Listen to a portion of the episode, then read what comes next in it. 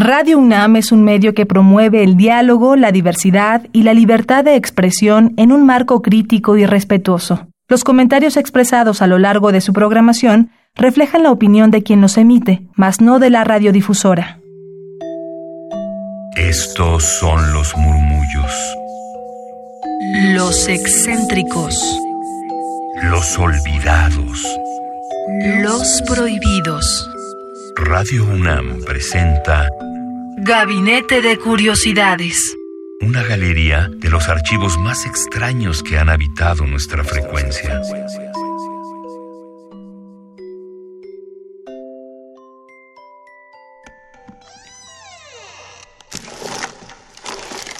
De archivo.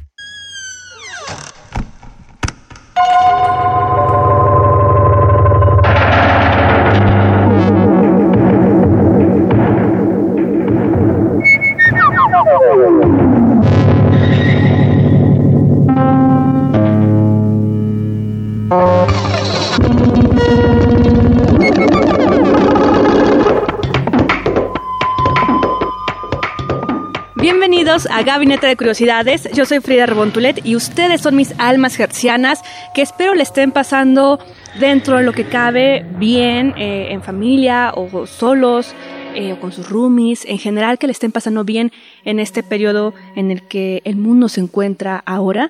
Ya pasará, esto también pasará y esperamos hacer hoy una buena compañía con todos ustedes. Los invito a que nos sigan en Twitter arroba gabinete C-bajo y hoy vamos a hablar de una mujer que revolucionó los panoramas de la música electrónica. Ella es Daphne Oram y es una de las pioneras de la música electrónica poco conocida y que en, los 2000, o sea, al inicio del 2000, la fueron descubriendo en su trabajo como compositora. Y lo que destaca de ella o lo que impactó a varios es que transformaba imágenes en melodías. Lo que escuchamos al inicio es de ella, se llama Look at Oramix y es muy breve lo que escuchamos, pero nos da una pauta de lo que ella estaba produciendo en esa época. Daphne Oram es una, como lo mencionamos, es una pionera de la música electrónica y fue autora de Still Point de 1949, que se consideró la primera obra que manipula sonidos electrónicos en tiempo real. En 1957 fundó un famoso taller de radio experimental en la BBC que se llamó Radiophonic Workshop o taller radiofónico justamente en la BBC. Ya ven que en, esa, en esas épocas mm, la radio, la radio pública particularmente, la apostaba a la experimentación sonora y hacía talleres, hacía sesiones de experimentación sonora y también tener la posibilidad de tener artistas sonoros trabajando en sus estudios. En este taller ella comenzó a trabajar en la máquina Oramix, el cual convertiría imágenes gráficas en música. Esto suena muy abstracto, pero lo vamos a ir discutiendo poco a poco, y le daba al usuario la posibilidad de dibujar sonidos. Sin embargo, aunque contribuyó a revolucionar la música, apenas es que su trabajo fue reconocido ampliamente y esto fue por la obra de teatro Daphne Oram's Wonderful World of Sounds o El maravilloso mundo de sonidos de Oram.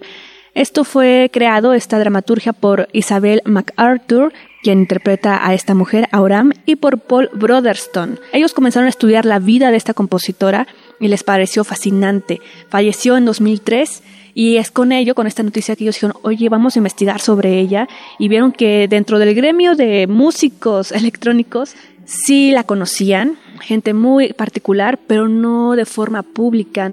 Y esta mujer, Daphne Oram, estaba envuelta en muchos temas, en el misticismo, en el misticismo, en la enfermería. Entonces dirán, ¿cómo es que saltó de una cosa a la otra? Bueno, en 1942, cuando Oram tenía 17 años, su padre invitó a la casa al entonces famoso medium, imagínense un medium, Leslie Flint, quien le aseguró a esta mujer que una voz del más allá le había dicho que tendría una gran carrera musical y eso a ella le fascinó tanto así que dejó su, su vocación que estaba formando de enfermera por la musical.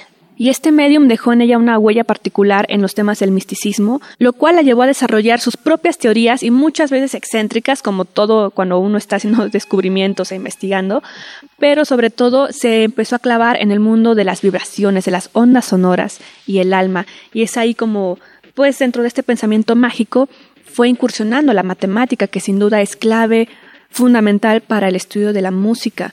Y la comprensión del sonido. Sin embargo, con estos temas y sus investigaciones, ella le dio un giro al sonido totalmente fuera de lo convencional. Imagínense a una persona de 18 años eh, pensando que tiene el mundo entero para él, pues tanto así y con su vocación ahora de música, que rechazó un cupo en el Royal College of Music y prefirió entrenarse como asistente de audio en la BBC. Imagínense tener una plaza en un colegio, en una academia musical de prestigio, para querer ser asistente de algún productor, de algún ingeniero en esta estación de la BBC en los años 40. Eso sin duda es de gran valor y de saber lo que uno quiere, ¿no? Lo que uno quiere hacer en la vida. En pocos años, Oram trabajaba ya como ingeniera de sonido y emprendió una lucha para fundar un lugar dedicado a la producción de efectos de sonido electrónico y musicales también en la misma estación. Ella decía, si las cámaras y las películas cinematográficas exploraron las ideas del tiempo y el espacio, al contar historias, el micrófono y la cinta magnética podrían hacer lo mismo por la música.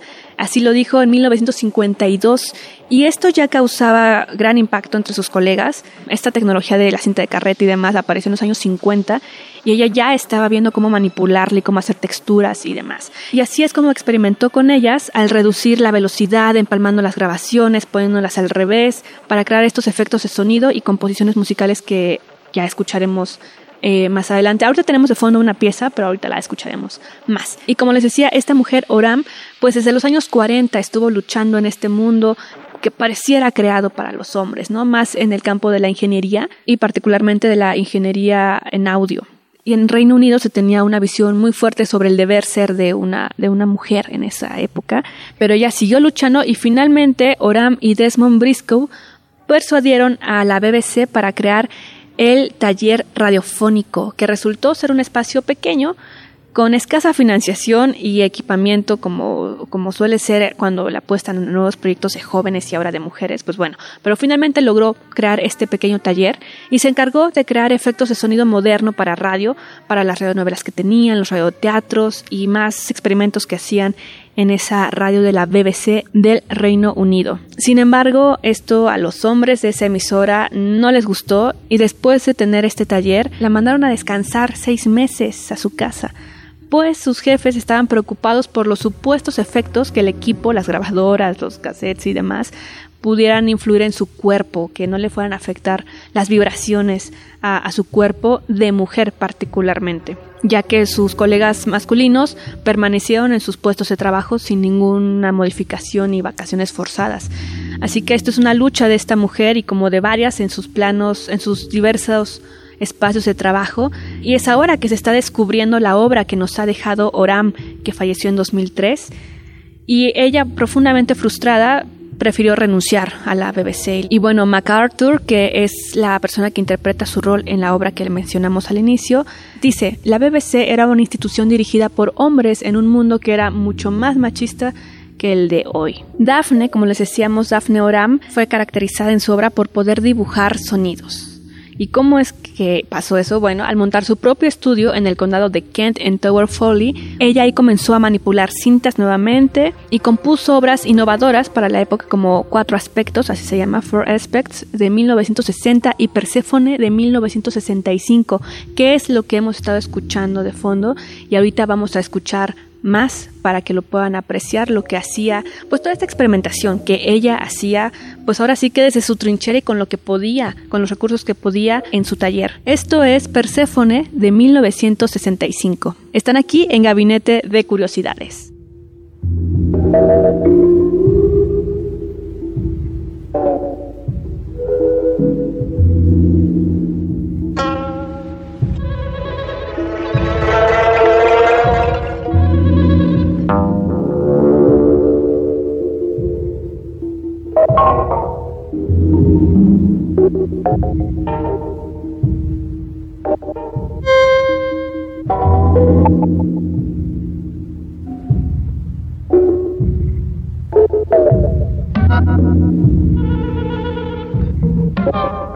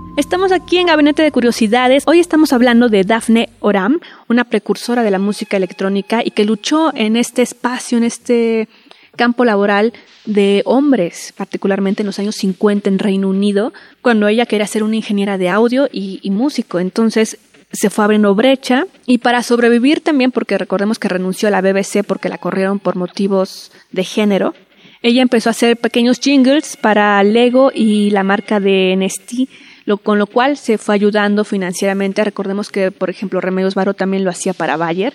Eh, son estos trabajos que uno saca de repente para poder estar en el día a día. Sin embargo, ella quería dedicarse a la composición en forma, tanto que llegó a la serie de Doctor Who también.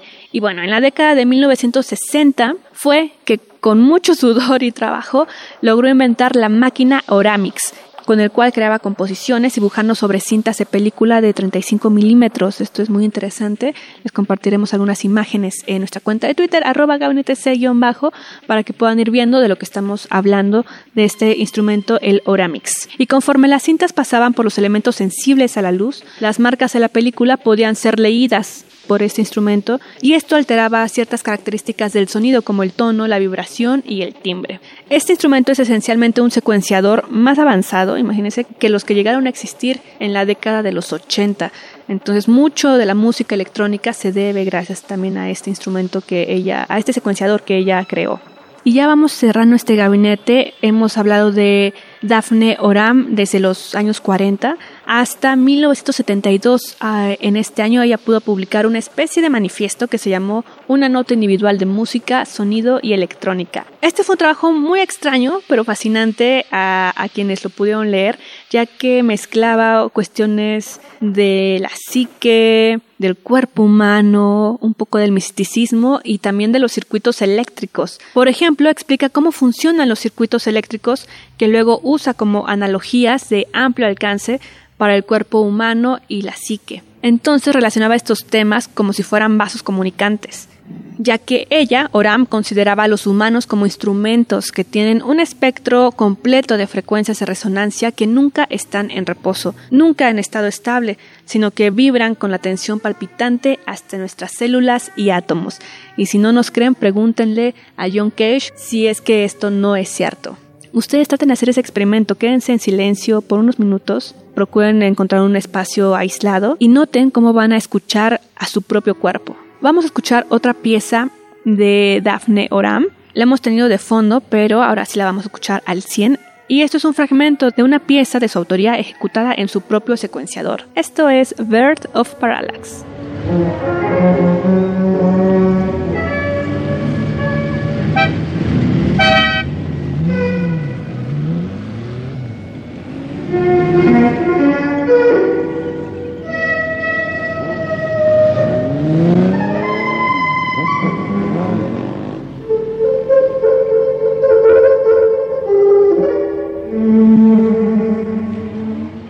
Qué les ha parecido la música de Daphne Oram, qué piensan de esta mujer que fue de las precursoras ocultas, ocultas y poco conocidas por un sistema que no favorecía a las mujeres en los años 50 en el mundo entero, particularmente aquí ella de Reino Unido, y que ahora se le está rescatando con todo. Díganos qué, les pareció su música y este instrumento que creó. Yo soy Frida Rebontulet, ustedes son mis almas gercianas y hoy viajaron en las ondas sonoras de Daphne Oram aquí en Gabinete de Curiosidades. Somos coleccionistas de sonidos. Síganos en Twitter, arroba gabinete bajo y nos escuchamos la próxima semana. Fuerte abrazo a todos.